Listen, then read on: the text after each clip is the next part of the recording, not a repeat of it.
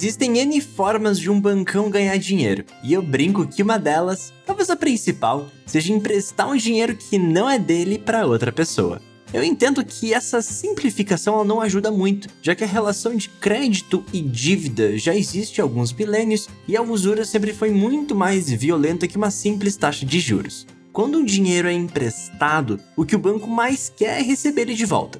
Mas pensa que existe sempre um risco desse dinheiro não ser devolvido por banco. Fraude, calote, delinquência, default, dívida, escolhe o termo que você quiser. O resultado é sempre o mesmo: o banco sai perdendo.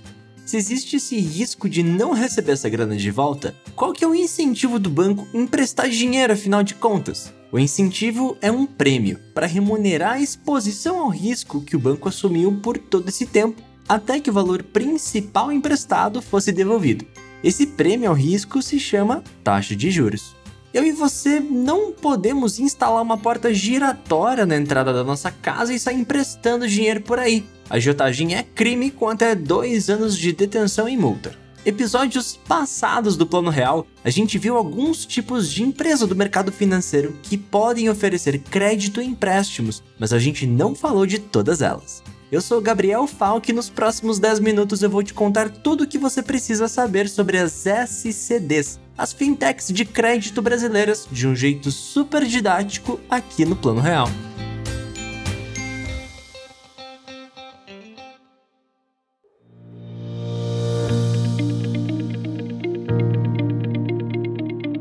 Ouvinte, não esquece que eu já falei um pouco das fintechs e de algumas licenças bancárias que podem oferecer empréstimos aqui no Plano Real. Então corre no feed na tua plataforma de streaming preferida e procure os episódios por lá, fechado?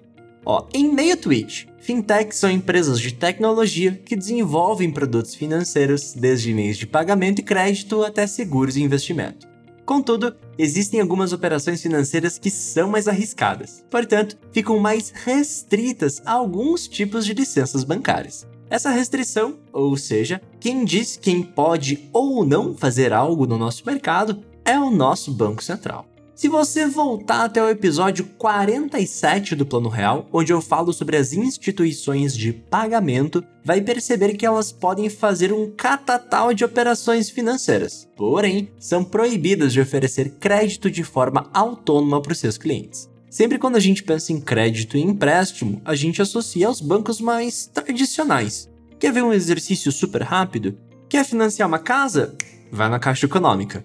Quer financiar algum projeto agrícola? Então o Banco do Brasil é a tua primeira alternativa. De acordo com o último relatório de economia bancária, os cinco maiores bancos brasileiros concentram aproximadamente 81% do mercado de crédito. É coisa pra caramba!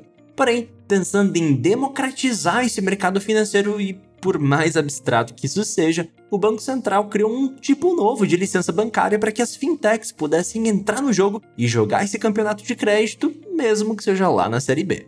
Uma dessas licenças se chama Sociedade de Crédito Direto, justamente o tema do nosso episódio. As sociedades de crédito direto são costumeiramente chamadas de SCDs, e vai ser assim que eu vou me referir a elas daqui até o final do episódio.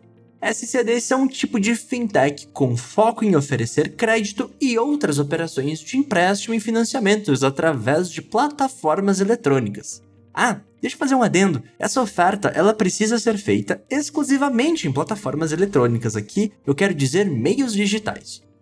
Importante mencionar aqui que essa modalidade de crédito é disciplinada pela Comissão de Valores Mobiliários, a CVM, ou seja, quem determina o que e como uma SCD precisa funcionar são eles, sempre com a ajuda do Banco Central para monitoramento de todas as operações. Mas espera, isso tem diferença com o que um banco tradicional oferece? Bem, em termos de canal por onde podem oferecer empréstimos, tem sim, pois o banco tradicional não fica limitado a fazer essas ofertas através de plataformas eletrônicas.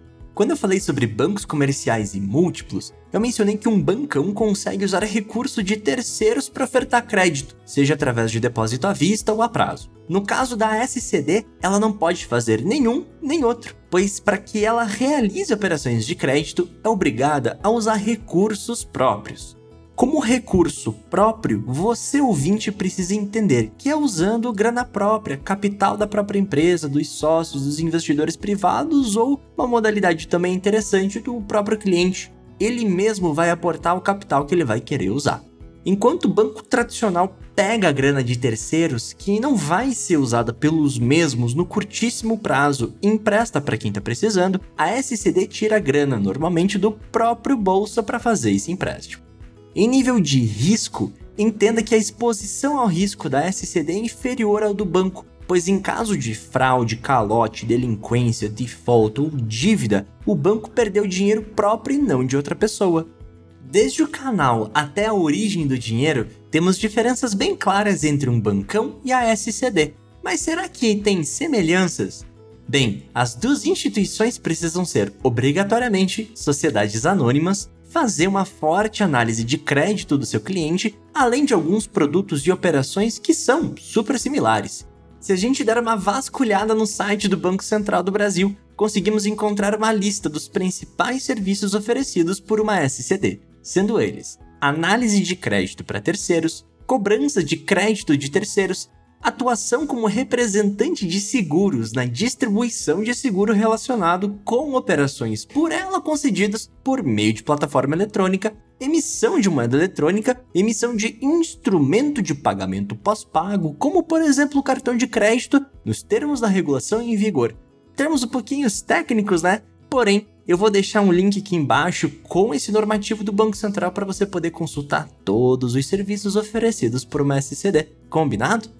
Inclusive, se você for uma pessoa curiosa e quiser saber como ou quanto uma SCD pode cobrar por esses serviços que eu mencionei, ela precisa seguir uma regra de cobrança de tarifas disposta na Resolução 3919 lá no Banco Central. Eu vou deixar o link dessa resolução também na descrição do episódio, combinado?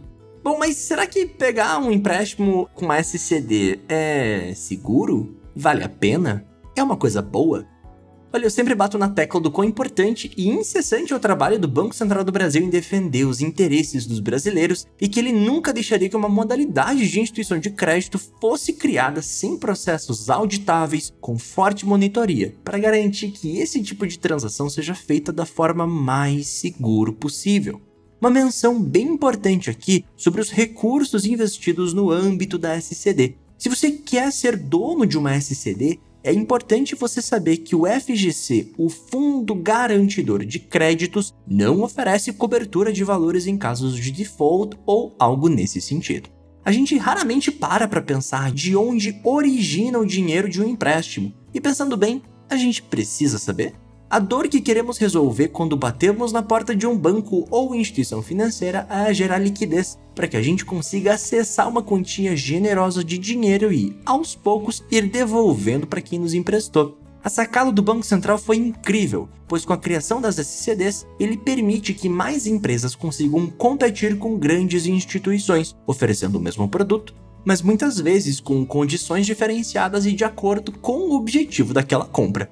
Lembre-se, ouvinte, que a SCD é uma fintech de crédito que pode oferecer operações de empréstimos e financiamentos usando recurso próprio através de plataforma eletrônica, ou seja, meios digitais. Esse tipo de licença permite que mais empresas reguladas possam operar no mercado de crédito, incentivando a competição nesse segmento e cada vez mais descentralizando o poder que hoje está retido no colo de grandes instituições.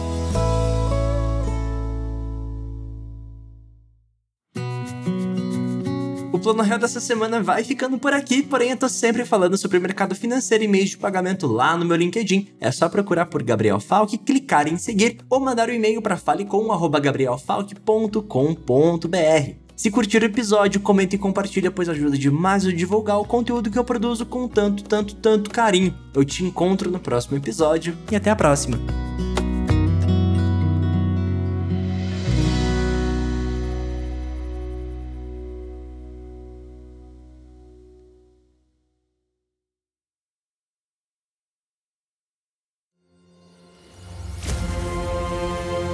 Este programa foi editado pela Grimório Podcasts.